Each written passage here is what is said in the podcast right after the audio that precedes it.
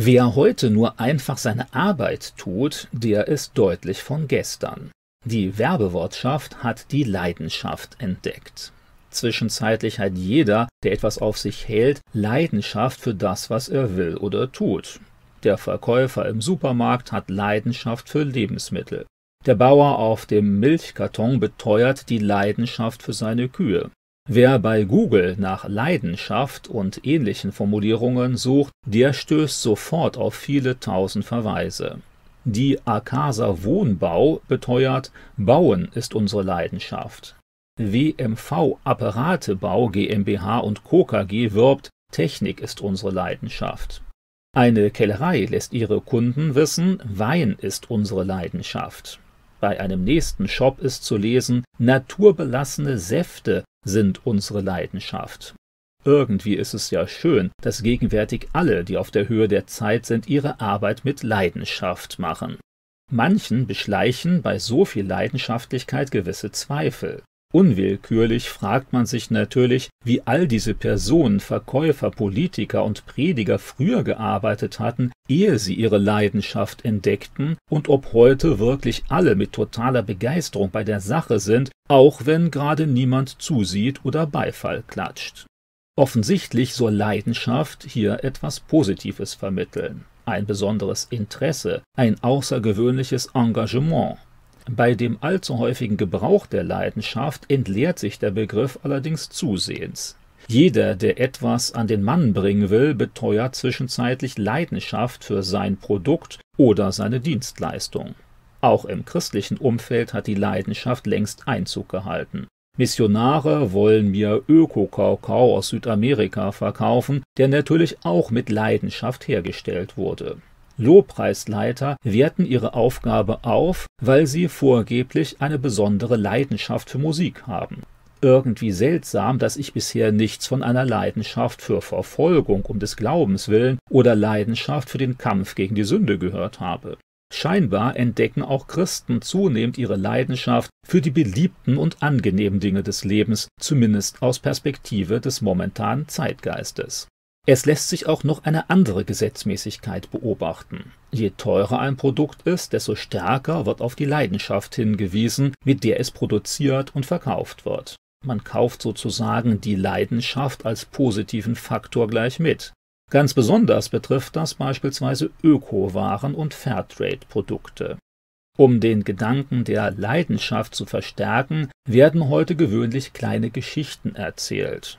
Von dem alten Bauern Willi, dem man zufällig begegnet ist, dem Indianer im Amazonas-Urwald oder der Sozialarbeiterin in den Slums von Kalkutta. Die betreffende Person muss natürlich grundsätzlich positive Assoziationen auslösen, scheinbar ohne irgendwelche tieferen Interessen allein ihrer ehrenvollen Aufgabe ergeben. Mit solchen Geschichten, die es zwischenzeitlich für fast jedes höherpreisige Produkt gibt, steigt das gute Gefühl, Teil dieser reinen, engagierten Welt zu werden, wenn man die betreffende Ware kauft oder die Idee dahinter unterstützt. Solche, meist etwas klischeehaften Geschichten entbinden von der Notwendigkeit, das eigene Produkt oder die beworbene Idee wirklich gut begründen zu müssen. Denn wer will schon auf den Euro schauen oder etwas kritisieren, wenn es um das Wohlergehen von Bauer Willi oder die armen Kinder von Kalkutta geht?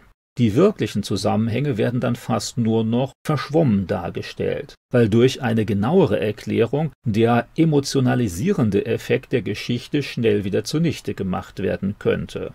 Wer in der Bibel blättert, dem fällt schnell auf, dass Leidenschaft hier gelegentlich auch einen deutlich negativen Beigeschmack hat. Paulus schreibt in diesem Zusammenhang, Darum tötet alles, was zu eurer irdischen Natur gehört. Sexuelle Unmoral, Schamlosigkeit, Leidenschaft, böse Lüste und Habgier, die Götzendienst ist.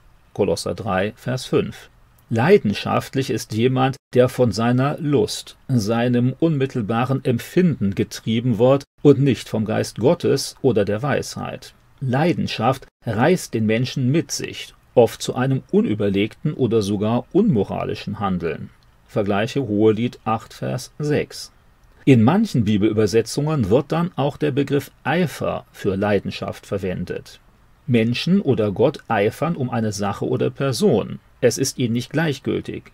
Sie kümmern sich darum mit ganzem Einsatz.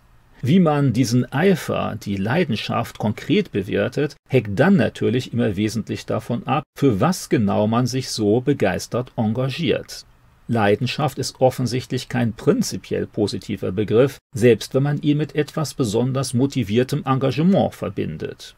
Denn natürlich kommt es dann ganz darauf an, auf was sich diese Leidenschaft richtet und mit welchen Mitteln man die Ziele der Leidenschaft zu erreichen versucht. Wer aus Leidenschaft für ein schönes Auto Geld unterschlägt, handelt aus Gottes Sicht falsch. Wer aus Leidenschaft zur Musik andere Aspekte des geistlichen Lebens vernachlässigt, der ist nach Auskunft der Bibel ebenfalls auf einem schlechten Weg. König Salomo beispielsweise distanzierte sich aufgrund seiner Leidenschaft für hübsche Frauen zunehmend von Gott und öffnete das Land für den Götzendienst.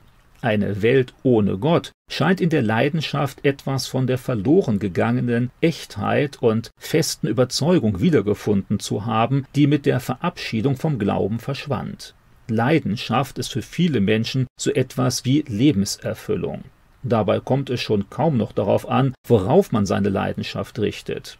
Vorgeblich geht es allein darum, seinem Herzen zu folgen, sich an seinen Gefühlen und Vorlieben zu orientieren. Eine biblische Perspektive ist das natürlich nicht.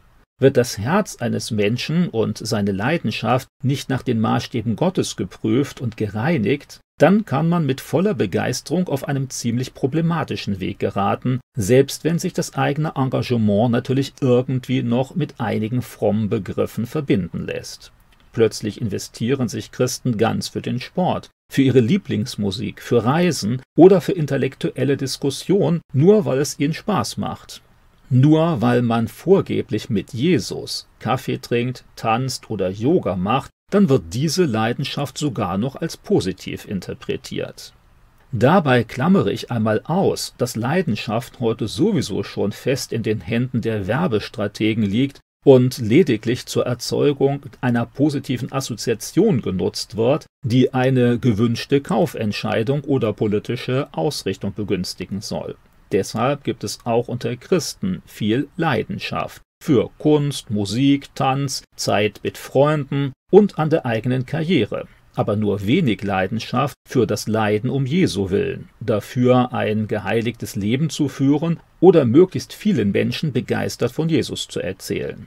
Der eigenen Lust oder dem Trend der Zeit zu folgen, ist aus geistlicher Sicht kein generell positiver Wert. Positiv verstandene Leidenschaft hat in der Bibel selten damit zu tun, dass man seinem frommen oder weniger frommen Hobby nachgeht, sondern damit, sich in einer unfrommen Welt beherzt und langfristig gegen die Sünde und für Gott einzusetzen. Vergleiche Jesaja 42, Vers 13, Römer 12, Vers 11 und 2. Korinther 8, Vers 16. Mit Leidenschaft ruft Gott die Menschen zur Umkehr. Er ist aber auch bereit, mit Leidenschaft strafend gegen Leute vorzugehen, wenn sie nicht auf ihr zerstörerisches Handeln verzichten. Vergleiche Hesekiel 5, Vers 13 und Kapitel 35, Vers 11 sowie Sacharja 8, Vers 2. Von Jesus heißt es, der Eifer, die Leidenschaft, um dein Haus wird mich verzehren. Johannes 2, Vers 17. Natürlich ist es immer gut, sich für einen guten Zweck zu bemühen, und das nicht nur, wenn ich bei euch bin. Galater 4, Vers 18. Wir wünschen nur, dass jeder von euch diesen Eifer, diese Leidenschaft für Gott bis ans Ende beweist, damit ihr voller Zuversicht an der Hoffnung festhalten könnt. Hebräer 6, Vers 11.